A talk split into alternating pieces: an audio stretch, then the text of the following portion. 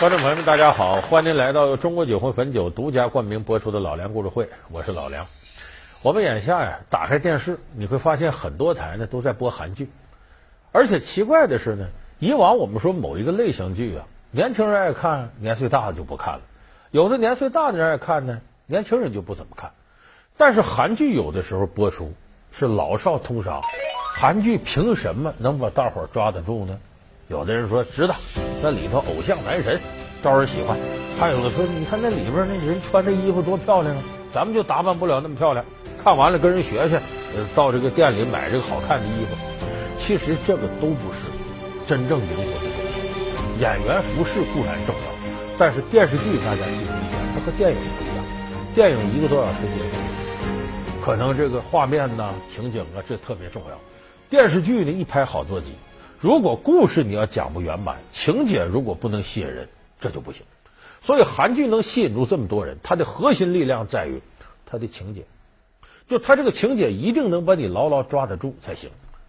那么说，韩剧在情节上有什么制胜的法宝吗？有，咱们这一集就给大伙说说韩剧的制胜法宝到底在哪儿。首先一个，它在情节上有那么句话叫“文似看山不喜平”，就假如你这个情节。是非常平常的情节，在生活当中都处处可见的。我们说这艺术来源于生活，你不能脱离生活，肯定得是常见的。但是你要跟生活都一样，没人爱看，我凭什么看你呀？是不是？你总得在里边有一点不太一样的地方。所以韩剧在情节上就有这么一个特点，它经常是呢放在你的家庭生活环境当中、社会环境当中，跟我们生活都差不多。可是这里边主人公发生的事儿，它是有错位的。是平常生活当中不常发生的某一种关系，它搁到一个人人都熟悉的场景当中，产生的情节错位。这我举个例子，就是在这个两千零四年我看的一部韩剧啊，那是我挺认真看，叫看了又看。它里边有什么情节冲突呢？很有意思，都正常的家长里短，谈恋爱、婚嫁。这韩国也是受儒家文化影响的，你比方家里头老大、老二啊，长女、长子，如果长子长女没结婚。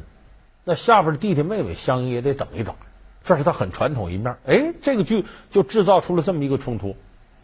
这家的老大是个检察官，老二是个舞蹈家，俩男孩爱上了另外一家的姐俩。那家的大女孩呢是个作家，二女儿是个护士。